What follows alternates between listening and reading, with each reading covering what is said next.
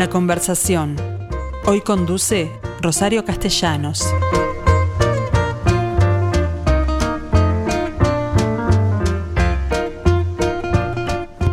Bueno, ustedes, ¿cómo les va amigos? Buen mediodía para todos.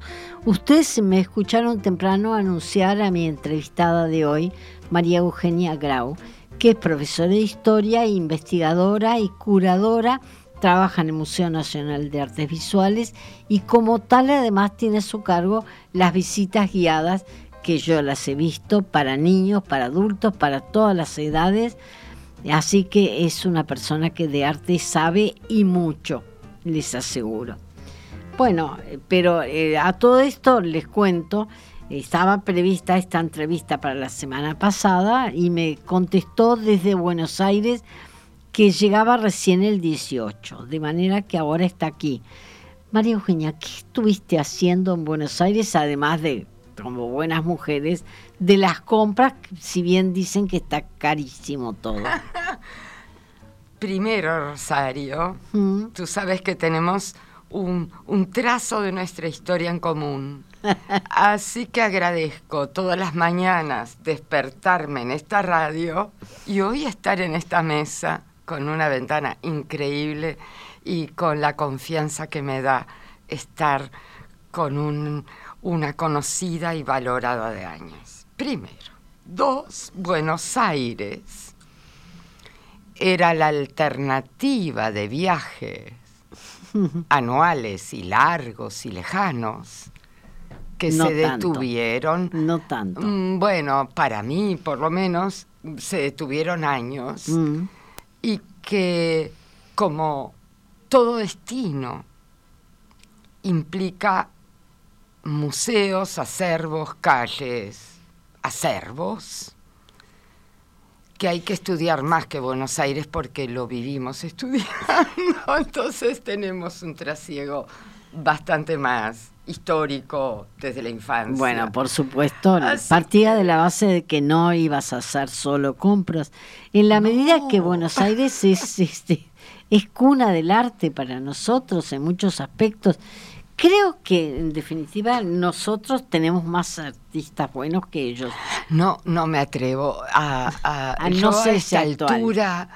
Eh, Pero no tienen una escuela del sur, no tienen un, no tienen, bellas artes. No tienen, eh, por suerte, eh, entre barco y barco, tienen muchas otras cosas. Claro.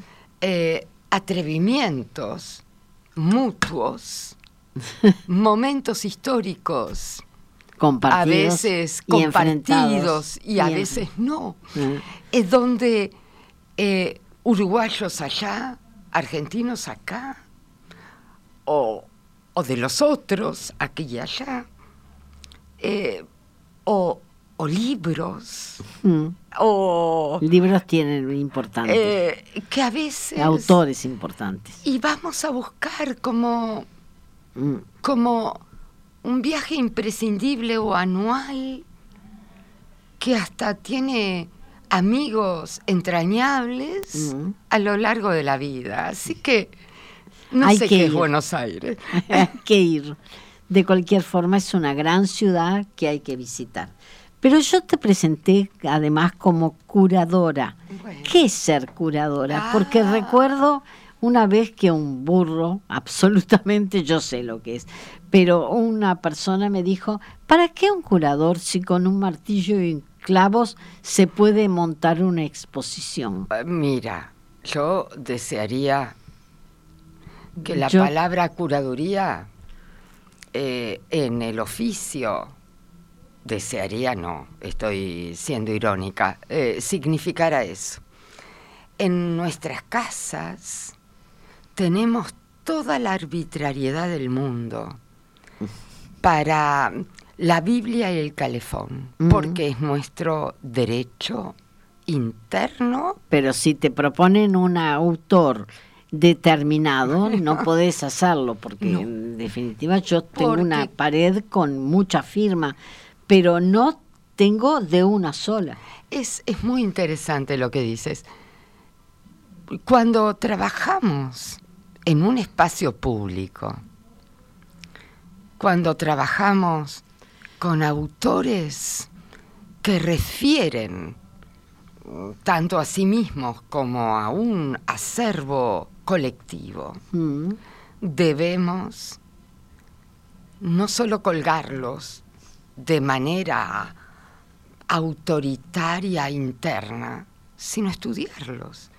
Em, Pero ¿cómo es ese proceso? Porque yo sé que claro, yo sé, por ejemplo, que en el caso de algunas que recuerdo muy bien, tú has hecho además, por ejemplo, una línea de tiempo en la vida de, cada una de esas personas que a mí me resultó fascinante porque no todas ellas conocía tan bien. Conocía su pintura, pero no su vida. Y en algunos casos eh, lo que haces es referirte a ello. Mm, a ver, em, en años en el museo, a mí me han tocado también mm, eh, un trabajo en el Museo Blanes y mm. a partir de, de esos grandes museos locales mm, uruguayos. Eh, me ha tocado ir a, muchas ciudades del interior y, el vicio museal me llevó a, visitar por, por placer y, oficio y curiosidad otros museos, la, la curaduría eh, es una profesión que se terminó instalando. Pero que se instaló, pero no te formas para ello. Eh, bueno, cada vez hay, hay más propuestas internacionales. ¿Dónde obtenés aquí un título? Eh, yo te hablo desde mi experiencia. Hay propuestas internacionales que siempre mezclan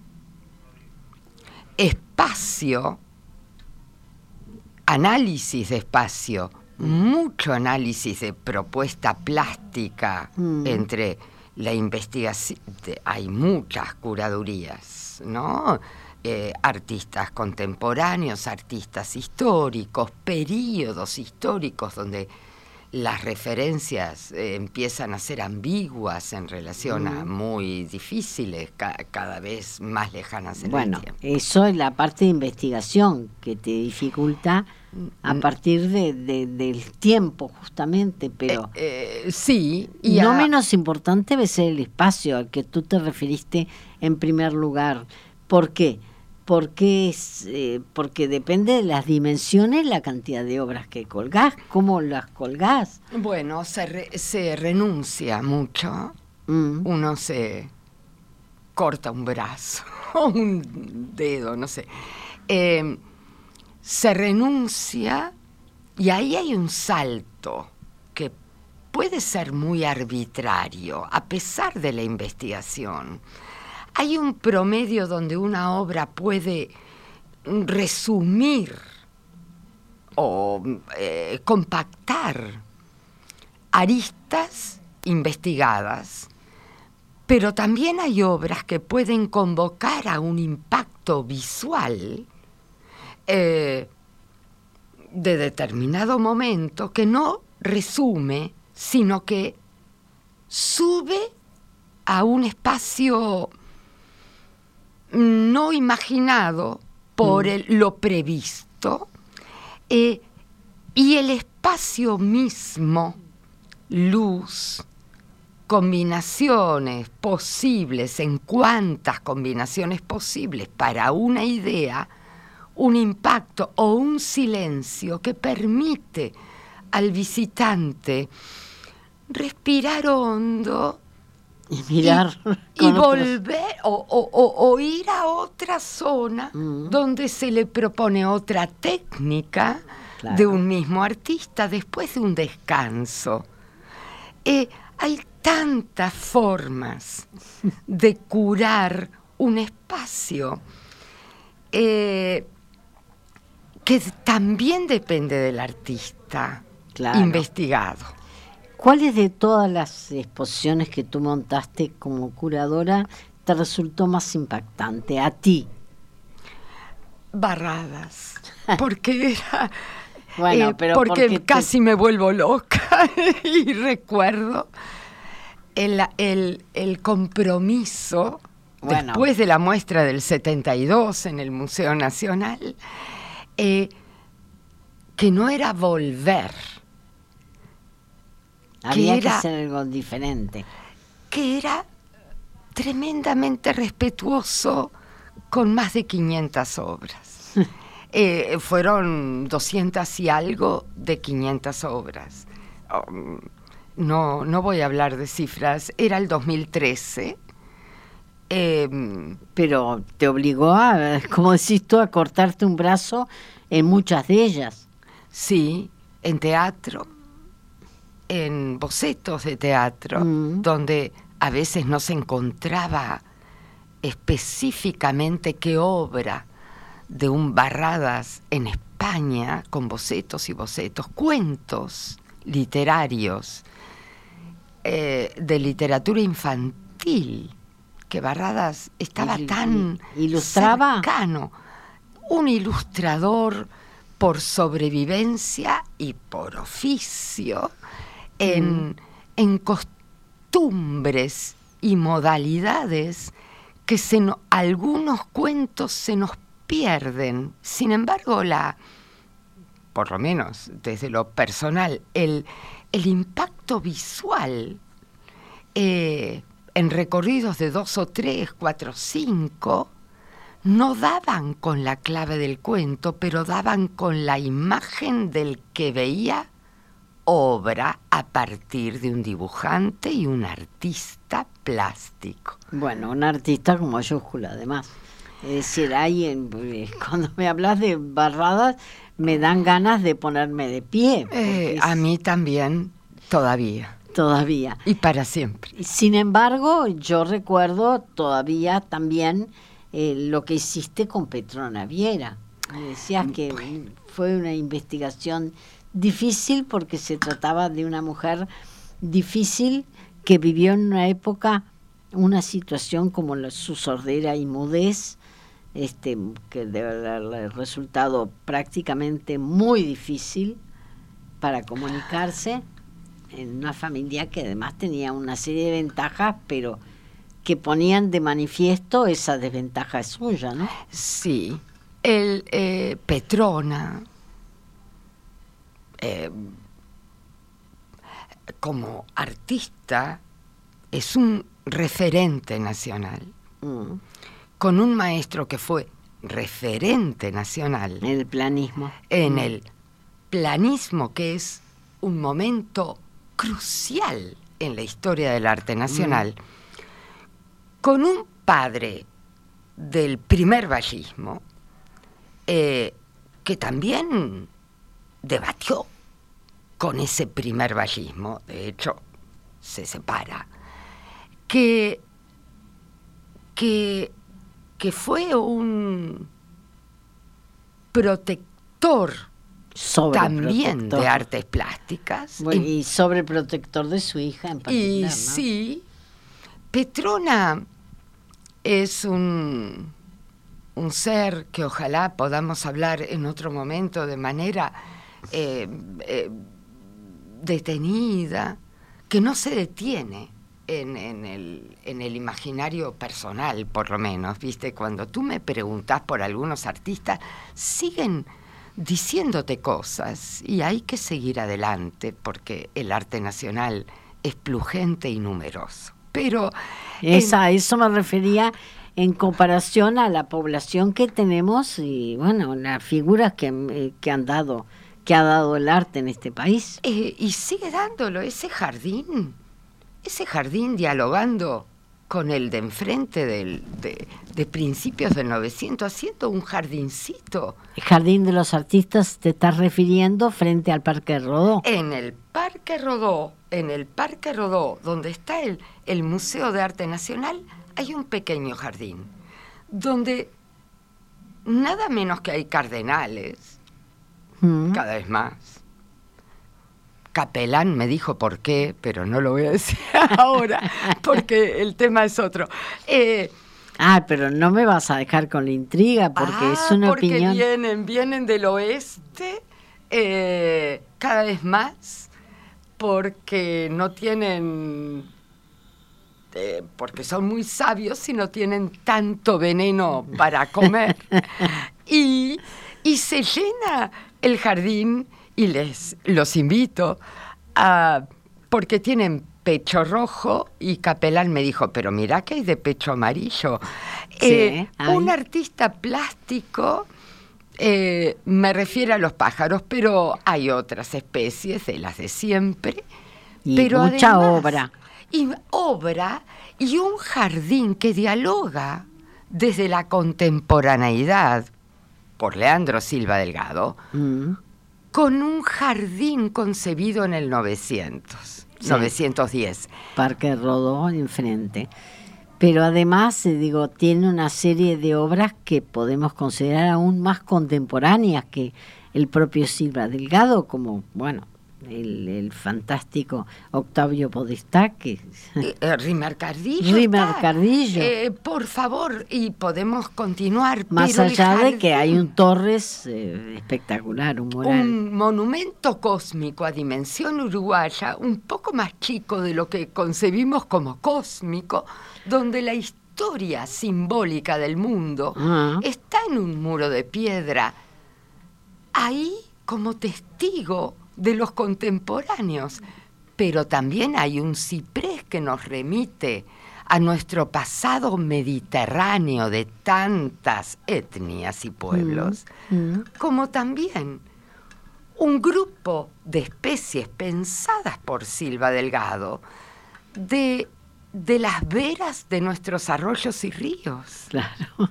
Entonces, la mezcla de gomeros, mm. espinillos, nativos con exóticos. Y con de dónde venimos en un pequeño jardín. Mm. Y el adoquinado. Sí, más allá de que el adoquinado tapó una fuente espectacular con una... Era otro otra idea de Leandro, porque Leandro... Yo llegué a conocerlo. Y concebía el ruido del agua. Mm. Con el buen español.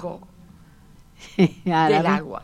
Eh, todavía no se puede, ya vendrá eh, en realidad, el espacio del museo histórico, Petrona y todo nuestro acervo, que es enorme, más allá de las curadurías y del pienso y la investigación, empieza en la investigación de un territorio en espejo del 900 con la contemporaneidad. Mm, claro. Menudo trabajo el tuyo, entonces. Yo adoro eso, porque hace... Eh, no Vivís en eso, pero eh, explicarlo a los chicos, como yo te vi una vez, hacer una visita guiada con Figari, a partir de niños que sabían muchísimo de Figari, y bueno, es más fácil de entender, obviamente, que otros artistas, pero... La deriva de la Sala 2 es una historia del arte nacional, mm. donde si no pones un episodio de la fiebre amarilla o se va un ratito, o la paraguaya, hay un, conflicto nacional de eh, Carlota. Y Carlota, donde saques a Carlota Ferreira. Jamás interpretada hasta el día de hoy. Eh, a lo largo de todas, casi todas, no voy a exagerar porque me emociono y exagero, de varias corrientes plásticas. Carlota, eh, vista de un niño ¡ah! tan grande y tan potente, y es nena o es nene. Mm. Los niños lo dicen hasta el día de hoy. Sí, no, eh, se describe, se analiza y para los niños de hoy la, encontrarán gorda, además. Y hay que hablar, eh, por supuesto, y hay que conversar. cánones de belleza que cambiaron. Y de la tela y de la aterciopelado de su piel, de lo mm. nacarado, de, lo, de la potencia del rostro y de la piel. y, del detalle y de las joyas. Y es, eh, bueno, que tampoco nunca no esté. Y luego aparece una deriva, eh, siempre cambiante, en propuestas del director Enrique Aguerre, en, la sala 2. La sala 2 te está refiriendo a la planta la entrada grande, la sala grande del museo es una permanente en cambios, porque por suerte hay un acervo que nadie ve, que es la Yo trastienda. Lo vi. Yo lo vi, está espectacular porque no es de mi época, es mucho más moderno y realmente me maravilló el depósito, lo que llamamos depósito de pintura, pero hay cientos de obras que no vemos todos los días. Hay que girar eso, es la curaduría en, términos de las propuestas de, la dirección del museo, que van cambiando en, en una deriva medio permanente pero de obras que no conocíamos. Mm. Y no toques las consagradas porque es el propio público que dice dónde está. Claro, eh, la Blane dónde está.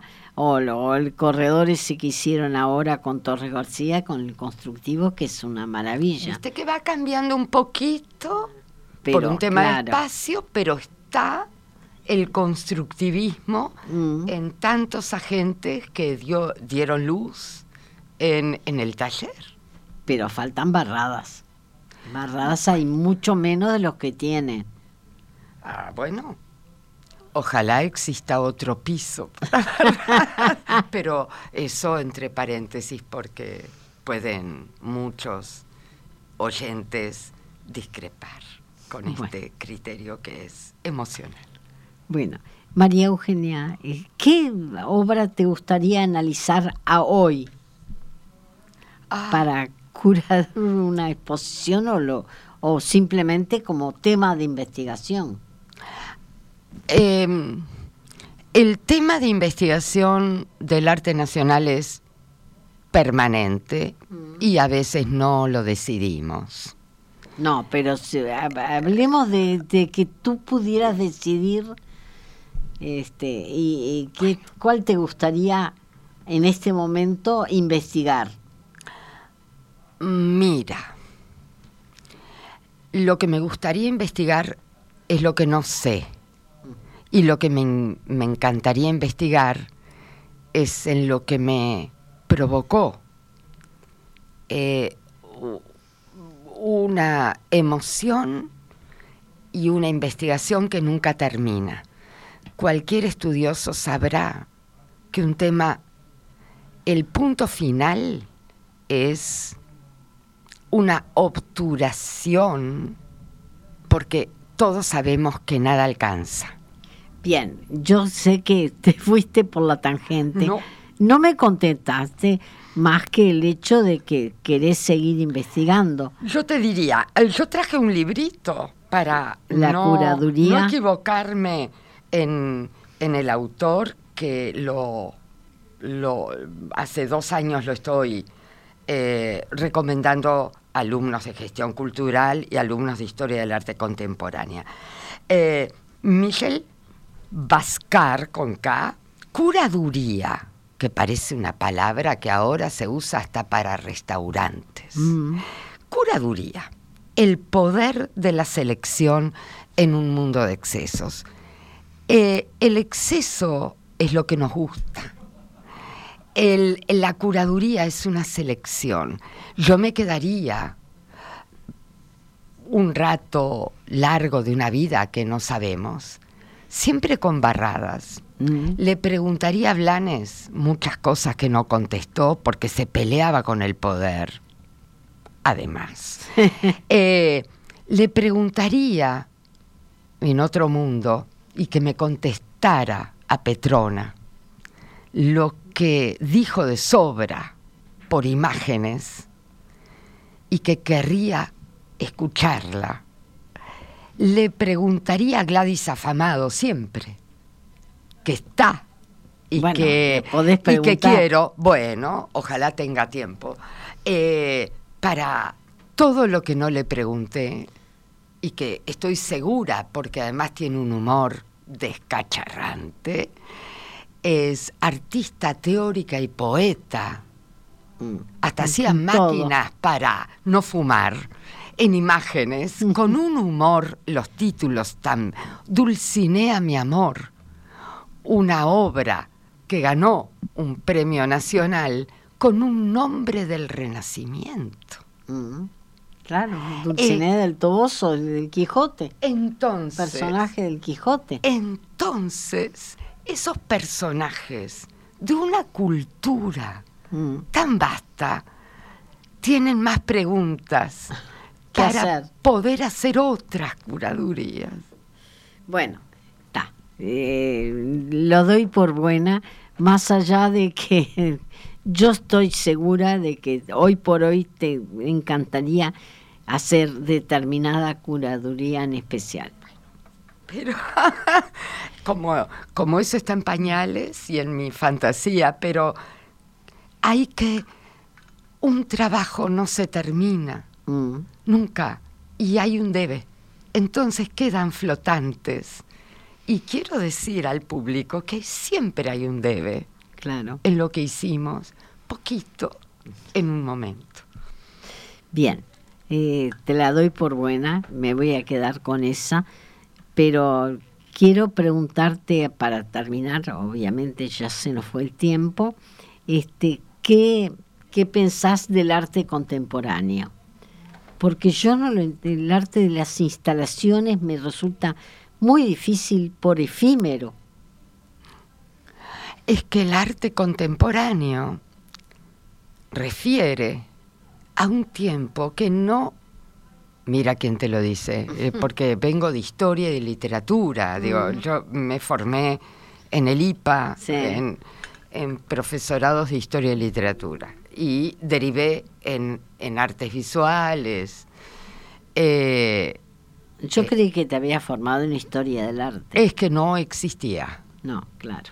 lo dabas en historia lo daba eh, en historia y además mm, hice, bueno, literatura y, esa doble mm. filiación me lleva a que la imagen cubrió un espacio contemporáneo, no me olvido de tu pregunta, eh, un, mundo visual, mm.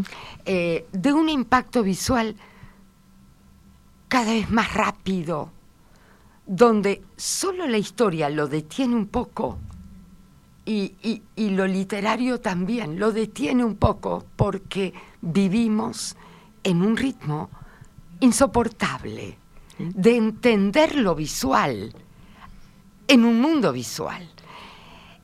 Esa mezcla me hace ir a lo que nunca se termina y a lo que trato de entender, que es el arte contemporáneo. Y para eso siempre refiero a artistas que me cuenten qué, les pasa hoy. Mm, mm. Y a veces dan un piñazo a la materia, mm. a veces van más allá de la materia, a lo intangible de un mundo electrónico que se mm. forma con tangibles, pero es intangible, mm. en corredores cibernéticos que nadie toca, todos vemos. Eh, pero sin embargo también tienen memoria de lo tangible y lo hacen tangible. Dibujo, papel, óleo, acuarela, escultores, y luego lo suben a un mundo intangible, pero parten de lo tangible. ¿Qué es el arte contemporáneo? Una, un, tiempo acotado donde no hay ismos, porque uno se eh, empalma con otro mm. sin tiempo de reflexión. Disculpame si estoy siendo confusa, estoy confesando mi confusión. No. Eh, eh, me aclaraste a mí mucho, espero que los oyentes también hayan entendido en qué medida, bueno, explicaste que lo efímero corresponde a una época en que todo es tan veloz que resulta efímero de por sí. Yo creo que, todos estamos en un proceso de comprensión donde siempre la realidad en lo contemporáneo impacta. Mm. Eh, por favor, duele, impacta, se traduce en obra. El procesamiento de la obra es lo que nos cuesta. Mm, sí. Por lo acotado.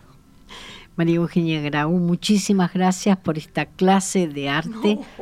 Más allá de que yo sé lo que disfrutan quienes participan de tus visitas guiadas en el museo, bueno, porque trabajé allí contigo y recuerdo alguna, en particular me impresionó la reacción de los niños, porque los adultos, mal que bien, tenemos alguna experiencia en el tema, pero los niños tienen una frescura que supongo que a ti también te, te hacen bien. Aprendemos mm. de cada impacto que nos devuelven. Mm. Eh, eh, eso es otro libro que no está escrito. Muchas gracias y será hasta pronto. A ti gracias.